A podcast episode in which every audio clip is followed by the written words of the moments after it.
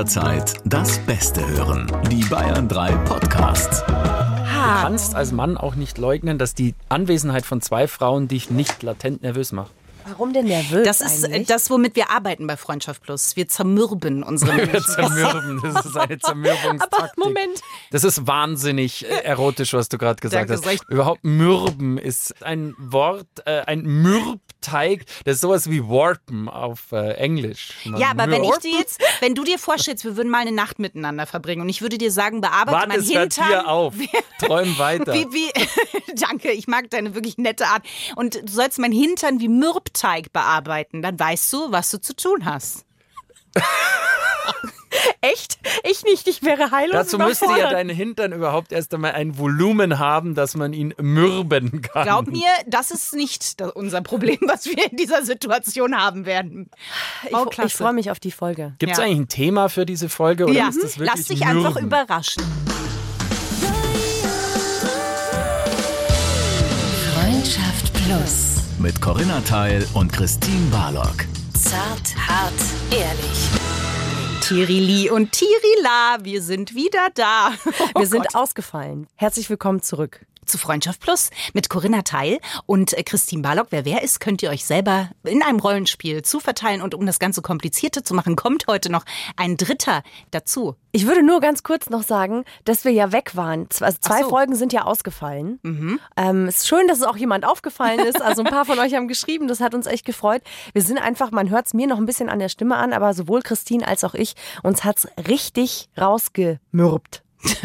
So dermaßen zermürbt hat es uns, dass wir tatsächlich nicht in der Lage waren, Folgen aufzuzeichnen oder auch äh, in der Live-Show für euch im Radio zu hören gewesen zu sein. So viel zum deprimierenden Teil dieses Podcasts. Denn unser Thema heute ist, und das ist auch eine Überraschung für unseren Gast, You can count on me. Also, du kannst auf mich zählen. I have your back, sozusagen. Finden wir noch eine deutsche Übersetzung, äh, die äh, noch treffender ist als Äh, ich bin für dich da. das ist es. Nee, du, du bist für mich da. Wir sind füreinander da. Wir stellen jetzt unseren Gast vor. Und zwar herzlich willkommen, Markus Stoll, als Harry G. Hallo, servus. Als Harry ich habe gedacht, das eine- passiert nie, dass ich irgendwann jetzt mal vorgestellt wird, weil ich meine, ich sitze hier und ihr redet und äh, es geht die ganze Zeit, sie hat den Back und äh, ich habe deinen äh, Rücken und äh, ja, hier bin ich, Harry G. Hi. Schön, dass du da Das bist. ist doch aber ein Ohrenschmeichler für dich, Harry. Ein Ohrenschmeichler. Ja, das- ich kenne einen du uns- Handschmeichler. Das ist auch im, im Endeffekt eine Wahnsinnserfindung, dass man einen Handschmeichler hat, ein weiches Stück, das man in der Hand hat und dem die ganze Zeit drüber streichelt, aber ein Ohrenschmeichler, ja. Das kann auch ein hartes Stück sein. Ich kenne ich kenn Steine als Handschmeichler. das Stück ist hart. Es ist so schwierig als Mann, was man sagen Ja, darf. Dein wenn Penis ich das ist ein jetzt, Handschmeichler. Wenn ich Sag, jetzt es Wortspiele mache, ist es vorbei. Deswegen machen Dann, wir sie. Es geht ja um You can count on me. Auf wen zählst du denn? Äh, ich zähle auf meine Familie, was natürlich viele ja, so einfach sagen, aber tatsächlich auf meine Familie kann ich immer zählen, die mir den Rücken frei hält bei dem, was ich mache. Und das ist ja doch das, sag ich mal, mit Auftritten etc. Terminintensive.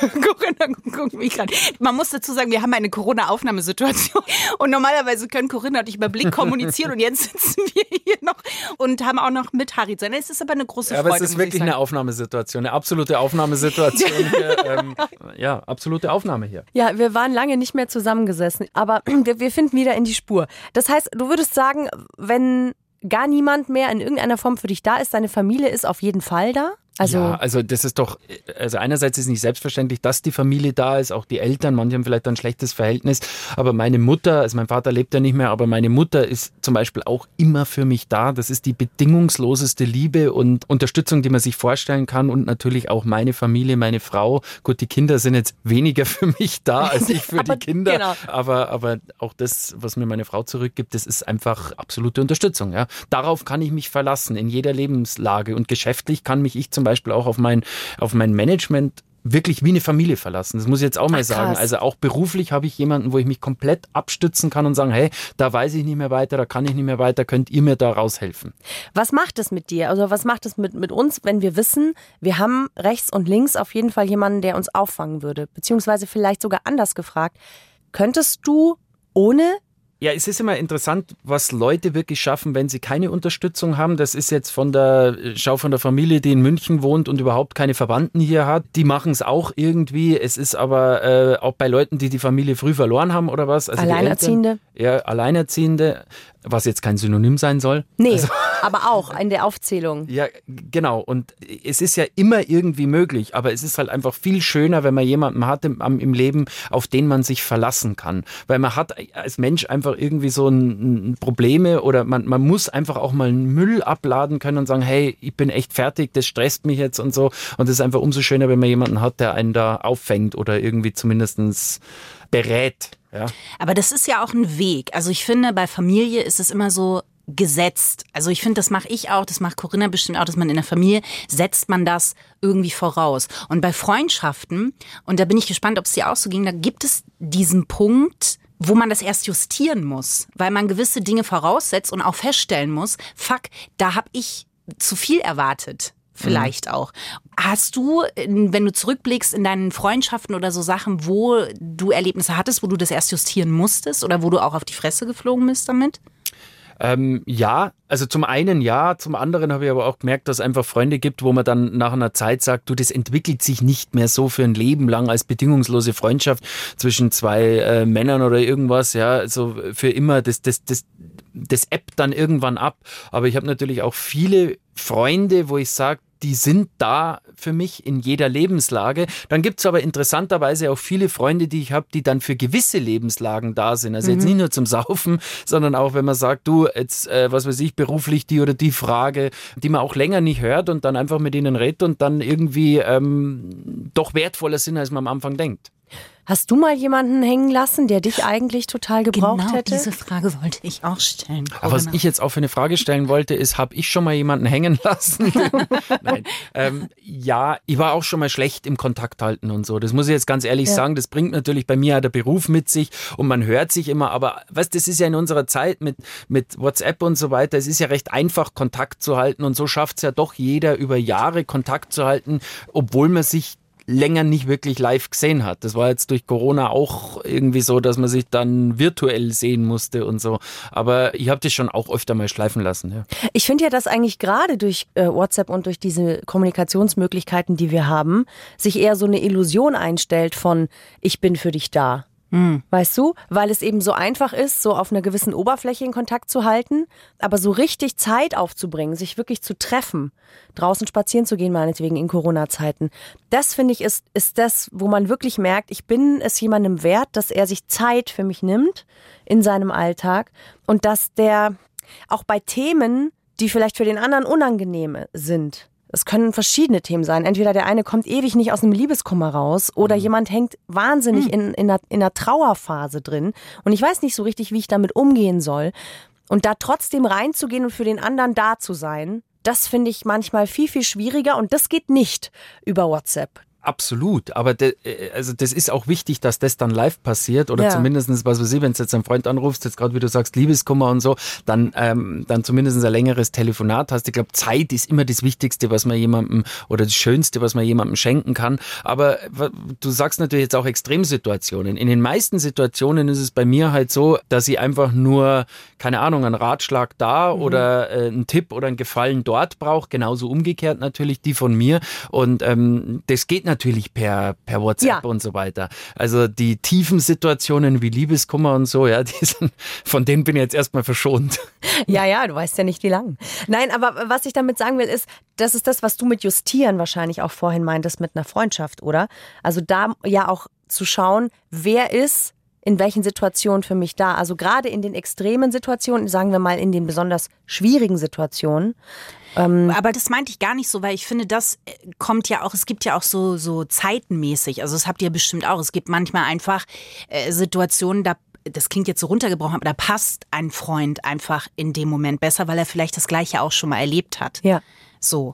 Ähm, mit Justieren meinte ich eher, dass man zum Beispiel auch ganz schnöde das für sich definiert sozusagen. Ab wann bin ich denn enttäuscht? Weil Es gibt Freundinnen von mir zum Beispiel, die sind schon enttäuscht, wenn ich mich nach einer Woche nicht melde. So, Ja, ja. wo ich sag, fuck, da haben wir ganz unterschiedliche, weil ich bin nicht der, ich melde mich jeden Tag mit fünf Nachrichtentyp. So, ne? Ja. Und das meine ich mit justieren, dass man irgendwann merkt, wo, wo ist denn meine existenzielle Grenze, was ich auch von einer Freundschaft erwarten darf? Weil darf ich erwarten, dass wenn ich dich um drei in der Nacht anrufe und sage, Corinna, ich glaube, ich habe einen ganz üblen Schluck auf und ich weiß jetzt nicht, wie ich den wegkriegen soll. Ist das dann was, was ich erwarten habe? Oder ist das was, wo du sagst, ganz ehrlich, leck mich am Dödel? Nee. Leck mich am Dödel ist Die Handschmeichler. Deutsch ganz für schwierig, wenn du eine Frau anrufst in der Nacht und die zu dir sagt, leck mich doch am Dödel. ähm, also grundsätzlich mal ist ja das Wort Erwartung schon die falsche Erwartung, weil der, der muss ja das nicht liefern, was du erwartest. Ich finde, man sollte einfach nur aufrichtig und ehrlich sein. Es kann ja auch sein, dass ich sage, du, ich habe dieses wahnsinnig große Problem und dann sagt der andere eben tatsächlich, du, ich bin gerade so eingespannt und habe so wenig Zeit, leck mich am Dödel.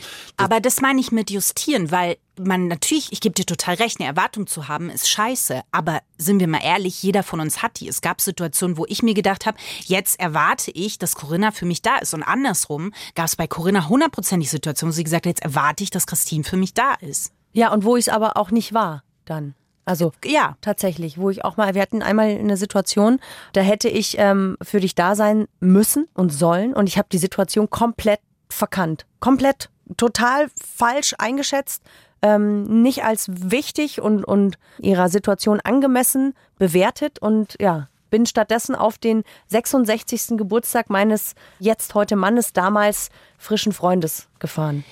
Und das war zum Beispiel schon ein Punkt, wo wir justiert haben. Ja. Also grundsätzlich habe ich eine Frage. Du hast jetzt gerade gesagt, du bist auf dem 66. Geburtstag von Ja. deinem jetzigen Mann gefahren. Ja, Dem Vater von dem, dem, Vater. Mann. Ach so, Das hast du shit. nicht dazu gesagt und das hat mich jetzt extrem verwundert. Also, weißt du, es ist ja alles ist möglich, raus. aber Oh der no. 66-jährige Mann. Stimmt. Nee, ähm, genau. Also das war der Ja. Vater von dem, Der oder? Vater von meinem jetzigen Mann wurde mich 66. ungemein. Genau, ja.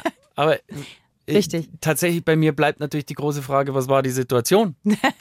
Es war eine Situation, ähm, die gesundheitlich bei mir was zu tun hatte. Okay, Ich okay. musste operiert werden und ähm, das hat mich dann doch mehr aus der Bahn geworfen, äh, weil da einfach eine Kette dran hing. Also ich konnte dann nicht mehr arbeiten für vier Monate und das war so eine von diesen gesundheitlichen Sachen, konkreter werde ich jetzt nicht werden, wo ich einfach, wo du merkst, das, das, hat, das hat so eine Kette, weißt Ja. du, wo du merkst, da hängen ganz viele andere Sachen dran. Ja, aber das ist bei mir bei, beim Freund zum Beispiel auch so passiert, beziehungsweise bei einer Freundin ist es so passiert, dass ich auch unterschätzt habe, wie ernst diese Lage ist, ja. Also und ähm, das müsst ihr jetzt selber ausmachen, aber auch in dieser Situation liegt's an der Erwartung, weil natürlich, weißt du, was kann man vom anderen erwarten? Kann er die Situation richtig einschätzen, kann er sie nicht richtig einschätzen? Bei mir war das zum Beispiel so, ich habe es nicht richtig einschätzen können und habe dann im Nachhinein erst gemerkt, Mensch, das war vielleicht schon arschig, dass Ja. ich da eigentlich in der Situation der war, der am schlechtesten erreichbar war. Was hast du dann gemacht? Bist du hin? Hast du dich entschuldigt? Habt ihr darüber dann mal gesprochen? Ja, ja, da habe ich mich halt entschuldigt, weil man einfach, weißt, das ist ja auch dieser, geht's ja wieder drum, wem, auf wen kann ich mich verlassen, in welcher Situation, wer sind Freunde, wie sind die für einen da? Man muss ja auch irgendwie dem anderen einräumen, dass er ähm, sich irren kann, dass er einfach vielleicht andere Prioritäten in der Sache hat. Du darfst ja einfach nicht vom anderen erwarten, auch wenn er dein bester Freund ist, dass er irgendwie bedingungslos in jeder Situation diese Zeit hat, weil er ja vielleicht einfach in der Situation Dinge anders einschätzt Das oder stimmt, interpretiert. aber passiert dir das nicht in Freundschaften, dass du irgendwie denkst, das ist jetzt so groß für mich und natürlich ist das ein Fehler. Ich gebe dir total recht, dass man denkt, der andere muss doch jetzt checken, wie groß das für mich ist. Das ist ein Fehler, keine Frage. Und trotzdem war ich enttäuscht, natürlich. Ja, ja, klar. Und darüber muss man, muss man sprechen. Aber ich hätte ja. auch verbittert werden können und sagen können, ja gut, ne, jetzt erwarte ich halt gar nichts mehr. Das ist ja zum Glück nicht passiert. Aber enttäuscht ist man natürlich, weil man ja vielleicht auch, und da verrate ich jetzt nicht so viel, wo man sagt, man geht vorher in eine Vorleistung. Weißt du, wie ich meine? Manchmal, wo man denkt, da war ich doch so für die andere Person da. Wieso ist sie jetzt da, nicht genau, für mich warum, da? Wieso ist sie jetzt Ja. nicht für mich da? Ja. Passiert dir das gar nicht? Doch, aber ich glaube einfach, also bei mir ist es oft so, wenn ich einen Fehler mache, dann muss ich ihn halt mir eingestehen, muss das der Person sagen und einfach sagen, du, das habe ich wirklich komplett unterschätzt, das habe ich falsch eingeschätzt, weil ich habe nur meine menschenmöglichen Möglichkeiten, was einzuschätzen und wenn wenn das halt dem das Ganze in dem Moment übersteigt, sage ich mal, dann habe ich es halt einfach falsch eingeschätzt, ja. Glaubst du, dass du da gut drin bist? Im in in was? in dich selber einschätzen, was das angeht? Oder wie viel Zeit vergeht manchmal dazwischen? Anders so? gesagt, ich finde es auch nicht verkehrt, wenn einen der andere darauf hinweist und sagt, du, aus meiner Sicht, aus meiner Erwartung hast du das komplett falsch eingeschätzt und was ich von dir gebraucht hätte. Ich meine, das ist, äh, ist auch vollkommen legitim, dass man dann darüber redet. Dann wäre ich jetzt zum Beispiel der Letzte, der sagt, nee, nee, das war anders, sondern dann nehme ich mir das sofort zu Herzen und sage, hey, vielleicht war es da wirklich ein Depp. Das ist ja gerade zum Beispiel in meinem Beruf, man kriegt da wahnsinnig viel direktes Feedback, egal ob das jetzt auf der Bühne ist oder direkt im Netz, dass jemand wirklich Gründe hat, dir zu sagen, du, das war nicht in Ordnung, was du da gemacht hast. Ich habe mal ein Video gemacht, ähm, das war eigentlich als Witz gedacht und dann hat mir eine nahestehende Person gesagt, du, wenn du das jetzt mal aus dem Blickwinkel betrachtest, war das eigentlich ein Scheißvideo. Mhm. Und dann habe ich mir gedacht, ja, stimmt eigentlich. Das, das ist, weißt, dadurch, dass mir das eh viel passiert, dass man, dass man Feedback kriegt, habe ich auch im Freundeskreis so oder erlebe ich schon oft, dass ich dann über mich selber nachdenke und sage, wie hast dich jetzt da eigentlich aufgeführt? Oder war das jetzt richtig, was du da gesagt hast? Oder war das vielleicht jetzt einfach nur ein bisschen zu oberflächlich oder was auch immer? Ich glaube, in der Situation drüber reden ist total klar. Dann muss man natürlich über seinen Schatten springen. Der eine darf nicht weiter beleidigt sein, dran festhalten. Der andere sollte kritikfähig sein ne, ne, und das auch annehmen können. Ich finde nur, manchmal ist es in Freundschaften auch so, dass man in völlig unterschiedlichen Lebenssituationen ist. Und dadurch kann man gar nicht verstehen, wie es dem anderen gerade geht. Also ein Beispiel kann ich jetzt einfach nur nehmen, wenn man Mutter wird, so wie ich jetzt äh, vor einem Jahr Mutter geworden bin, dann kann das jemand, der nicht Mutter geworden ist, nicht nachfühlen, was das bedeutet und wie alleine man sich fühlt und wie verloren man sich fühlen kann. Und da gibt es keinen Anknüpfungspunkt. Punkt manchmal. Das gibt es einfach nicht, weil die Lebenssituationen zu unterschiedlich sind. Ja. Das heißt, ich kann gar nicht zum Beispiel von dir jetzt äh, erwarten, Christine, dass du in irgendeiner Form weißt, was das für mich bedeutet, jeden Tag so weiterzumachen wie davor. Ja. Was das für ein krasser Aufwand ist. Und da, glaube ich, besteht oft eine Gefahr zum Beispiel in Freundschaften, dass man sich da vielleicht auch voneinander wegbewegt, wenn man da an den Erwartungen zum Beispiel festhält. Oder wenn man da zum Beispiel den Kontakt schleifen lässt. Weil, ja, ich brauche dir jetzt nicht über Stillen und Windelwechseln und Schlafentzug erzählen, weil das ist langweilig, das, damit kannst du nichts anfangen. Ja, ähm, und sich da wirklich bemühen und trotzdem zu schauen, was haben wir für Anknüpfungspunkte in der Freundschaft? Wie können wir weiterhin füreinander da sein und uns unterstützen? Und ich glaube, das ist manchmal ganz wichtig auch zu verstehen, dass Menschen einfach, wenn sie sehr lange miteinander befreundet sind, in unterschiedlichen Lebenssituationen einfach manchmal auch auch sind. Und das nicht bedeutet, dass der andere nicht für einen da ist, weil er bös ist, sondern weil er es halt einfach nicht Nee, kann. total. Also die Situation von vorher, die war ja schon äh, bevor du Mama geworden bist sozusagen, also über die wir vorhin gesprochen haben, aber auch jetzt ist, glaube ich, ein großes Geheimnis, das, äh, was Harry auch gesagt hat, dass man einfach die Erwartung da auch weglässt. Also ich habe nicht die Erwartung sozusagen, dass du für mich jetzt da bist oder ich, ich dich um zwei anrufe und sag, Corinna, hier ist noch eine Party, let's fetz. Ne? So, das ist mir ja vollkommen klar. Was generell schräg wäre wenn jemand Let's Fetz sagt. Aber, aber, also ist eher, nee, hey, Let's ich, Fetz, ich weil hier Knorke. steckt der Bär. Ne? ich habe hab auch gar nicht auf das äh, Beispiel von dir vorhin angespielt, ich sondern ich wollte einfach nur generell sagen, dass äh, man manchmal in unterschiedlichen Lebenssituationen äh, ist. Unterschiedliche Lebenssituationen. Ja. Nein, du wolltest noch was sagen. Ja, ich wollte einfach sagen, es ist ja schön, dass es Erwartungen gibt und dass Menschen was von einem erwarten, aber du kannst einfach nicht erwarten, dass es sie interessiert. Das ist mein Lebensmotto. Also, du, das, nee, Warte, das sag das nochmal, das ist gut. Sag es bitte nochmal. Du kannst nicht erwarten, dass es jemanden interessiert, was du für ein Leben lebst, weil das ist so speziell, was du erlebst, auch mit Kindern zum Beispiel. Das ist ein ganz, ganz ja, äh, tolles Beispiel. Aber ich kann ja nicht erwarten, dass jemand, der schon große Kinder hat oder gar keine, dass das den interessiert, was ja, wir da treiben und dass der dann Verständnis dafür hat, dass du weniger schläfst oder dass jetzt da Eskalation daheim war. Also das, das ist einfach zu viel erwartet. Und ich glaube auch, ähm, was ich wichtig finde an dem Punkt, war zum Beispiel, das letzte Jahr war, äh, gelinde gesagt, sehr schwierig bei mir. Und da war zum Beispiel mir vollkommen klar, das kann ich nicht von keinem Freund verlangen, dass ich jetzt die Erwartung habe, der muss mir jetzt da durchhelfen. Da habe ich mir zum Beispiel wirklich professionelle Hilfe gesucht und habe gesagt, das muss ich outsourcen, klingt jetzt so falsch, mhm. aber wo ich gesagt habe, da brauche ich Hilfe Hilfe. Und da hatte ich zum Beispiel nie die Erwartung, oh, jetzt muss Corinna oder irgendeine meiner anderen Freunde mir da durchhelfen, weil das wäre zu, das wäre zu viel verlangt gewesen. Aber das ist ja wieder genau das, was, was ich am Anfang schon mal gesagt habe. Ja. Das, das ist ein Unterschied, ob du in Extremsituationen bist, in Notsituationen, wo man bedingungslos erwarten kann, dass der andere für einen da ist. Ja, da kann man dann schon um drei in der Nacht anrufen und sagen, du, äh, es geht wirklich ganz schlecht oder irgendwas. Das sind aber absolute, äh, das sind Tiefpunktsituationen ja. oder Notsituationen. Aber selbst da ist so unterscheiden. Da gibt es Situationen, wo du selbst das nicht finde ich. Richtig, aber die Kunst ist es ja bei normalen Situationen, so wie wir sie haben, mit den Kindern oder irgendwas, was kann ich vom anderen erwarten und was kann der von mir erwarten? Ich glaube, das ist ja die Kunst, so eine Freundschaft zu managen, dass man eben in den normalen Situationen genug ausreichend oder wie auch immer füreinander da ist. Weil in den Notsituationen, da trennt sich ja fast schon wieder diese freundschaftliche Spreu vom Weizen, dass man dann sagt, okay, also Genau. wenn er da nicht da ist, Genau. dann ist er ein Arschloch. Also Ja, das stimmt. ähm, ich glaube schon, dass das eher so dieses, wenn es allen ganz okay gut geht, dass man dann irgendwie unterscheiden kann, du, der ist mehr für mich da oder der erfüllt die Erwartungen mehr, aber ich finde, das ist schon schwierig. Es ist aber schon auch so, dass gerade wenn wir jetzt zum Beispiel uns als Beispiel nehmen, ne, du in der schwierigen Situation Mhm. äh, von dir und ich in dieser völlig anderen Situation, wenn ich nicht in der Situation gewesen wäre, dann hätte ich noch mal anders für dich letztes Jahr da sein können und wenn du nicht in der Situation gewesen wärst, hättest du noch mal für mich anders da sein können. Ja. So, das ist ja auch wichtig zu verstehen, zum einen und zum anderen, das was du gerade gesagt hast, ähm, Markus, ist ja diese Kleinigkeiten für einen da zu sein, wenn es nicht um Extremsituationen geht, ist aber besonders dann sehr schwierig, wenn beide in Extremsituationen sind. Ja, das Ne? stimmt. Also da wirklich für, für den ganz normalen alltagskleinen Scheiß trotzdem ein Ohr zu haben, sich trotzdem immer wieder zu öffnen und zu sagen, okay, eigentlich geht's, eigentlich habe ich die Energie gerade dafür nicht oder eigentlich habe ich den Kopf dafür gerade nicht, aber ich möchte dieser Person das jetzt schenken. Ich, ne, ich überwinde mich und ich bin da. Und darum geht es ja, wenn es darum geht, für jemanden da zu sein. Das ist mir zu viel Dasein.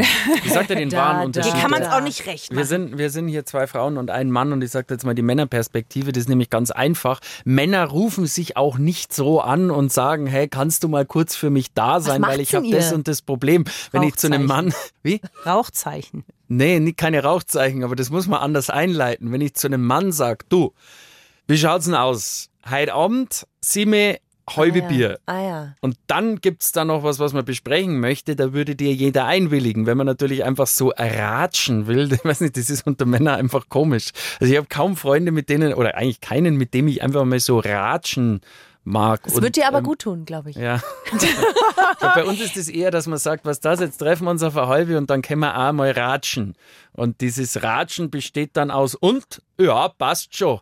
Echt, ist das so klischeehaft? Ach, come on. Das glaube ich ist- nicht. Es, also ich sage mal, es ist jetzt nicht so klischeehaft, wie ich es darstelle, aber es ist nicht weit davon entfernt. Also es ist auch so, dass Männer sich jetzt mit den Problemen weniger bei anderen Männern öffnen. Ja, also ich finde schon, man redet dann über, über den, wie geht's einem und also das ist schon ernst und tief, aber Ja. es kostet schon immer Überwindung. Schade, weil das würde, glaube ich, auch dir oder vielen anderen Männern auch gut tun. Aber gut. Sie öffnet noch den Kreis. Aber es gibt ja nicht nur eine Lebenssituation, in der du jetzt bist, du hast dich ja auch noch in eine neue Lebenssituation geworfen, sogar schon zum zweiten Mal. Wir dürften ja sogar schon beiwohnen beim Beischläfer. äh, deine Amazon-Serie. Ich habe schon gehört, was du vorhattest. Du wolltest Ja, sagen, du ja. willst schon beischlafen beim Beischläfer. Ich habe es versucht, das ist das Beste, was rauskam.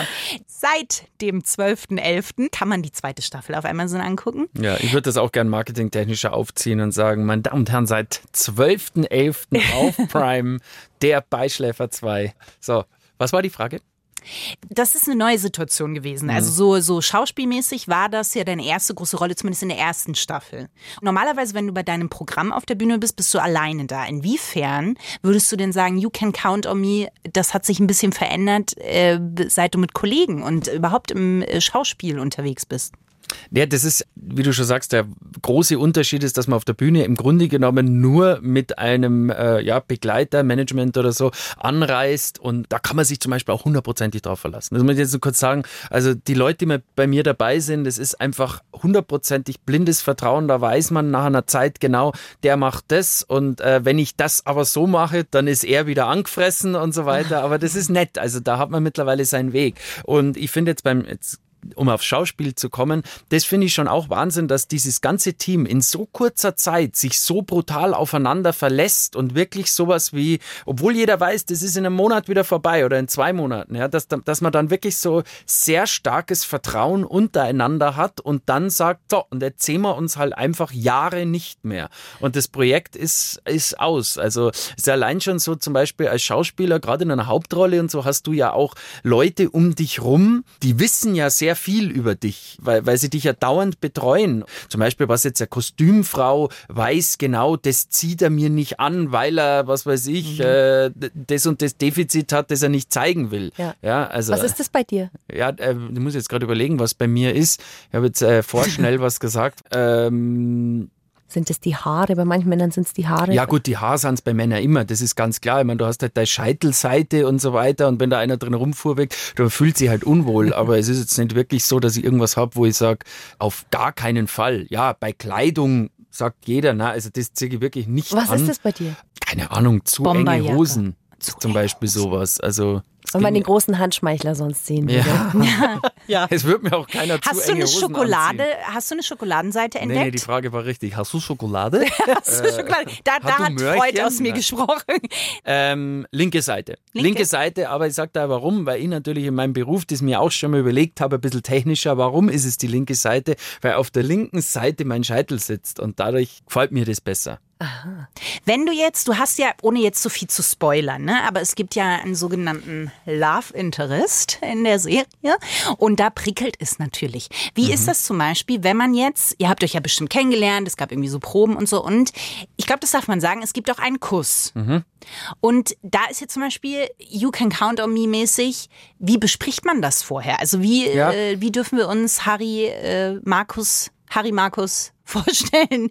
Es ist tatsächlich so, es ist ja total bescheuert, sich jetzt vorzustellen, okay, wie küsst man sich jetzt vor der Kamera? Weil es ja, aber das machst du, hast du dir doch schon überlegt. Mit Also Zunge, ohne Zunge. Zum, ja, äh, genau. Und zum einen muss man jetzt sagen, weil du vorher das, die, dieses äh, You Can Count on Me äh, unter den Schauspielern, unter dem Team, auch unter den Schauspielern ist zum Beispiel so, dass man ja wirklich dem anderen extrem vertraut Ja. und, und auch in den Szenen vertraut, dass er genau das liefert, was man, jetzt kommt wieder das Wort, erwartet und dann zurückgibt, weil so können sich die ja beide überhaupt erst entfalten. Ja? Ja. Also wenn man jetzt der Daniel Christensen alias Xaver gegenübersteht, dann erwarte ich von ihm, dass er mich innerlich so zum Lachanschlag bringt, dass ich ihm dann als, als etwas äh, reduzierter Charlie Menzinger gegenüberstehe und sage, und das ist der ernste Idee. Und innerlich denke ich mir, okay, er kommt rein. Und wieder nimmt er seine beiden Hände, schlägt sie nach unten. Ich mache es jetzt hier bildlich vor und sagt, Harry, äh, Charlie, ich habe die Idee. Und ich stehe ja, und ich stehe vor ihm und denke mir, ich kann nicht mehr, ich kann nicht mehr. Und dann, und dann ist mir manchmal der Text entglitten, kleine Anekdote. Also dann habe ich, da ist mir der Text vor lauter Lachen innerlich nicht eingefallen und dann steht der Daniel, also der Xavier, vor einem und grinst dich so ewig lang an und zittert dann dabei so. Sag's halt endlich so ungefähr und fängt dann nochmal an.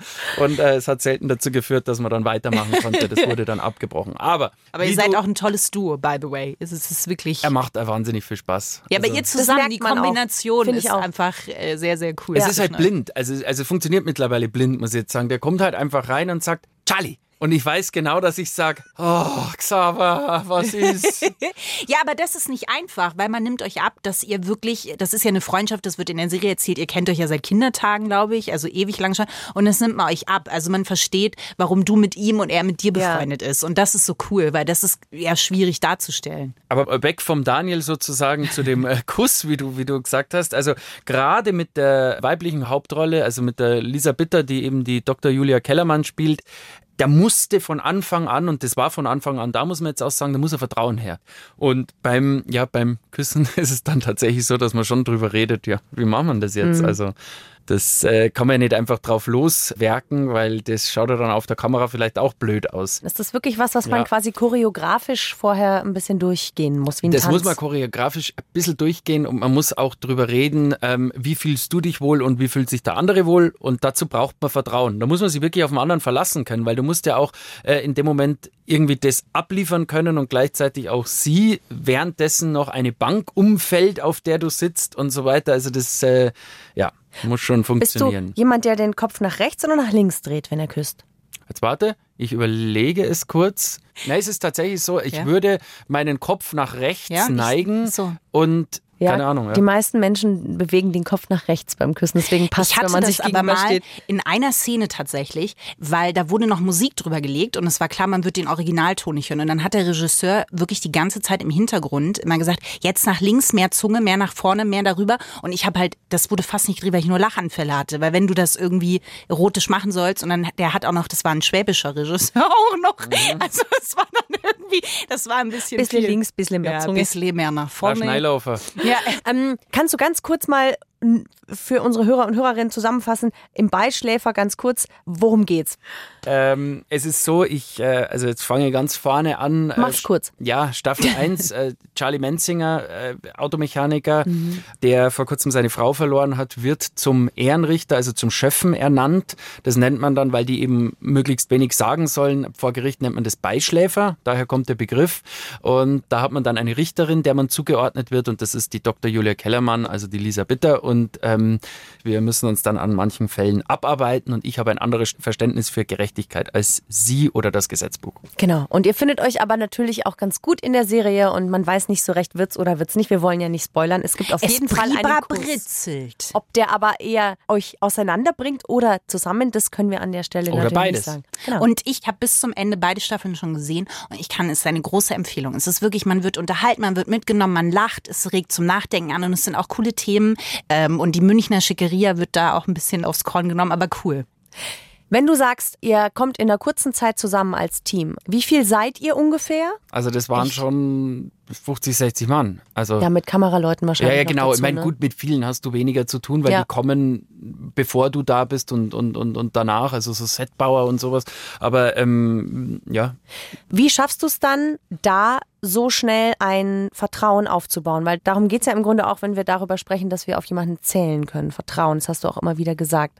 Also wie schaffst du das, in so kurzer Zeit zu eigentlich total fremden Leuten ein so tiefes Vertrauen aufzubauen? ja, es ist ja nicht so tief. Es ist also tatsächlich, du, du, du Auf einer Ebene ist es schon tief. Gerade wenn du in eine Szene gehst und spielst, für dich war das ja eine völlig neue Situation, Schauspielern. Du Ja. hättest dich ja auch total blamieren können. Das heißt, dein Gegenüber, mit dem du spielst, für- den bist du in dem Moment wahnsinnig verletzbar und machst dich ja auch für die außen rumstehenden Leute verletzbar. Genau. Also es ist dieses tiefe Vertrauen ist irgendwo ja auch, ähm, wie soll ich sagen, beim Schauspiel, es ist ja fast Pflicht. Also wenn du da in der Boxershort bei minus drei Grad draußen rumrennst, der andere war nackt, ja, also äh, du, du, du öffnest dich da schon sehr weit. Es ist natürlich ein gewisses Vertrauen da, dass man natürlich auch sagt, du, da macht jetzt keiner Fotos und stellt die ins Internet oder da bricht keiner aus. Das sind halt so ungeschriebene Gesetze. Ja, der Caterer, der weiß innerhalb von, weil ich habe einen großen Milchreis-Fetisch und äh, die hat das dann, die hat das nach dem dritten Tag hat die gewusst, der Typ äh, mag einen Milchreis gern und dann ist er wieder einer da gestanden und so, weißt Mit Zimt Also, und Zucker oder mit Apfelmus oder wie isst mit du den? Zimt und Zucker, Zimt und Zucker. Ah. Äh, vielleicht auch ein Apfelmus dazu, aber nichts anderes, den Scheiß Kein nicht rein. Kirschgedöns. Dieses, ah,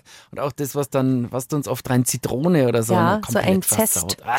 Naja, auf jeden Fall, es sind halt ungeschriebene Gesetze irgendwie, dass man da einander vertraut. Also das ist schon interessant. Also da ist die Filmwelt schon was ganz was anderes als andere Berufe, wo man irgendwie Vertrauen erst aufbaut. Aber äh, das ist einfach, die Leute sind halt auch offener zueinander. Es ist also wie so ein Rahmen, oder? Es ist so ein, wie so ein geschützter Glocke, gell? Wo man reingeht. Ja, und es gibt ja ganz verrückte Schauspieler, die haben ja ganz andere Probleme, die sie mitbringen, auf die man Rücksicht nehmen muss. Also charakterlich, ehrlich gesagt, wo man manchmal sagt, brutaler Typ. Also da muss schon ein ganzes Set äh, Zähne knirschen, wenn der da ist. Also das habe ich jetzt nicht beim Beischläfer erlebt, aber woanders.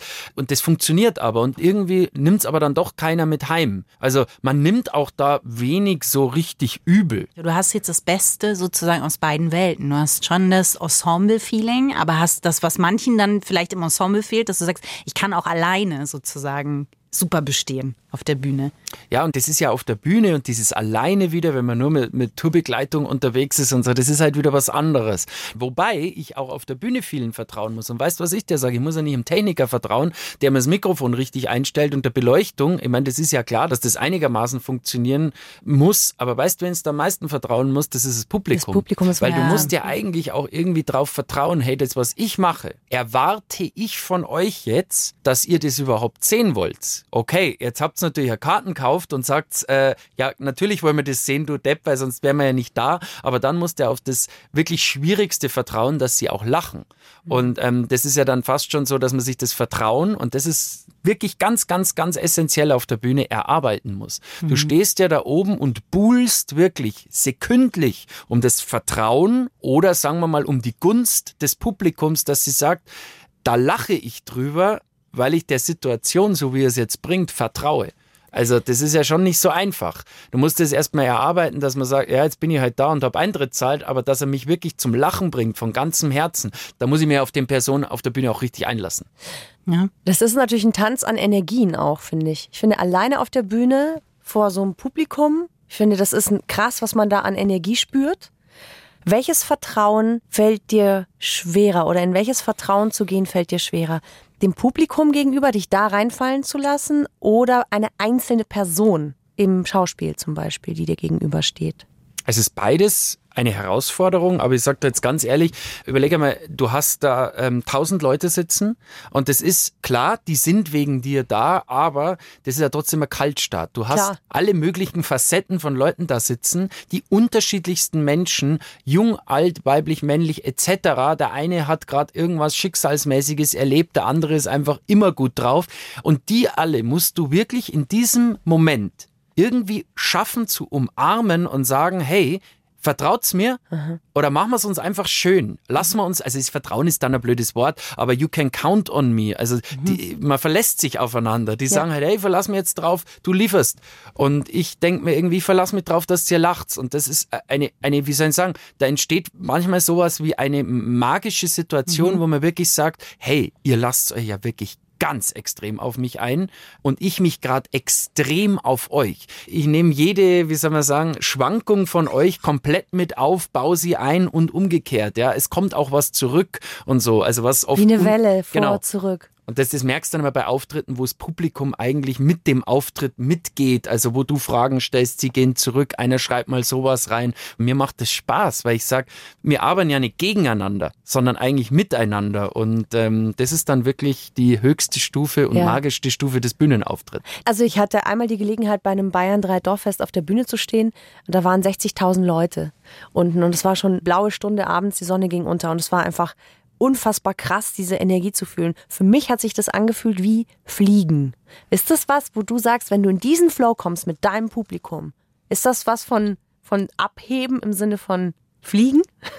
Ja, es ist, es ist Gleiten, sage ich Ja. mal. Es ist schon gut, wie du das sagst, aber ähm, es ist tatsächlich eher Gleiten, weil zum Fliegen brauchst du zu viel Kraft auf der Bühne, dass du wirklich verstehe. abheben kannst. Weißt du, also du musst ja schon da bleiben. Du Ja. musst ja schon drauf eingehen, wenn das passiert, okay, zack, jetzt geht's weiter. Dann musst du aber auch noch im Programm bleiben, weil du darfst auch zum, zum Beispiel viele Momente nicht zu lang ausreizen, weil du es dann verlierst wieder.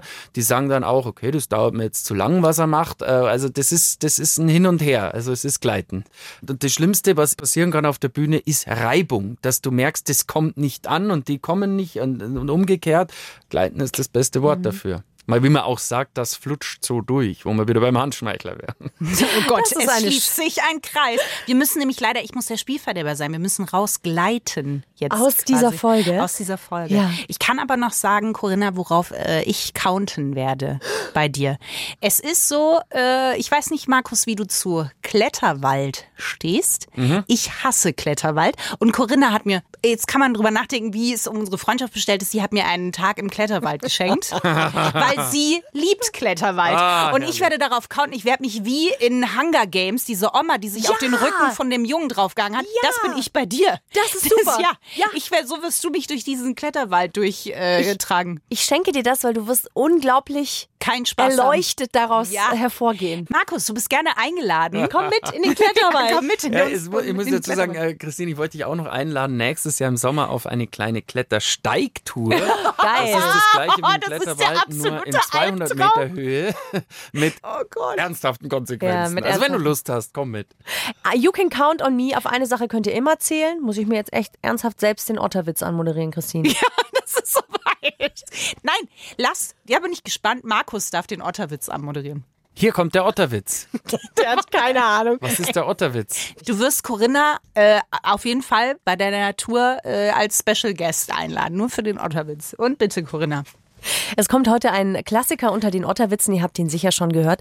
Wenn da jemand ist, auf den ihr euch immer hundertprozentig verlassen könnt, abgesehen davon herzlichen Glückwunsch, dann ist da No Otter Like You. Dankeschön. Danke. Danke. Danke für diesen Blick, Markus, weil exakt so gucke ich auch jeden Mal. Ja, das war er, der Otterwitz. Ja. Ciao, Sie. Es war uns eine große Freude, dass du da Ich warst. leg noch einen drauf. Was haben Bäume und Corona gemeinsam? Zweige.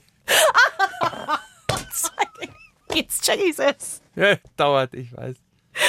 Danke, dass Das du da warst. Unbeatable. Die zweite Staffel der Beischläfer auf Amazon. Wir wünschen euch ganz viel Spaß und danke, dass du da warst, dass wir auf dich zählen konnten. Danke euch. Ich zähle auf euch. Freundschaft Plus. Mit Corinna Teil und Christine Barlock. Immer sonntags von 8 bis Mitternacht in Bayern 3. Noch mehr Bayern 3 Podcasts auf bayern3.de und überall, wo es Podcasts gibt.